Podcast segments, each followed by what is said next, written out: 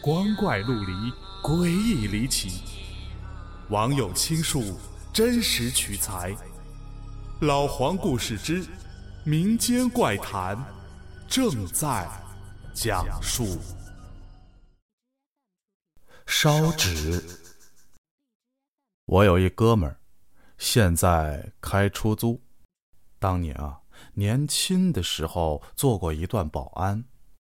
那时候封闭式小区还不多，所以他们这样的保安也比别的保安更尽责一点。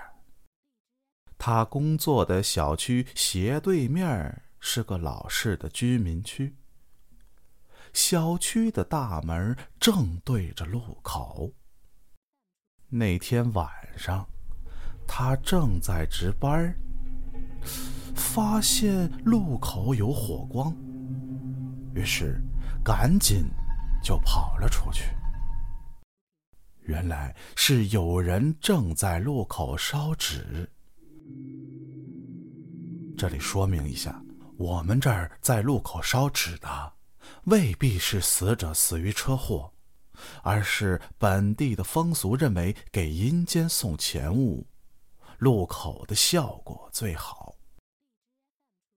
他过去一看呐，是一家三口，一对四十多岁的夫妇跪着焚化纸钱，哭得非常凄惨。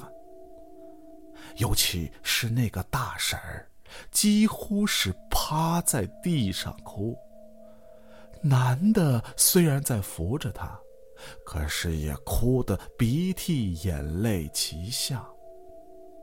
而旁边站着个不到二十的少年，应该啊，是他家的孩子。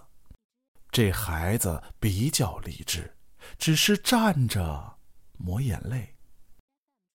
当时有点风，纸钱被吹得往小区的方向飘。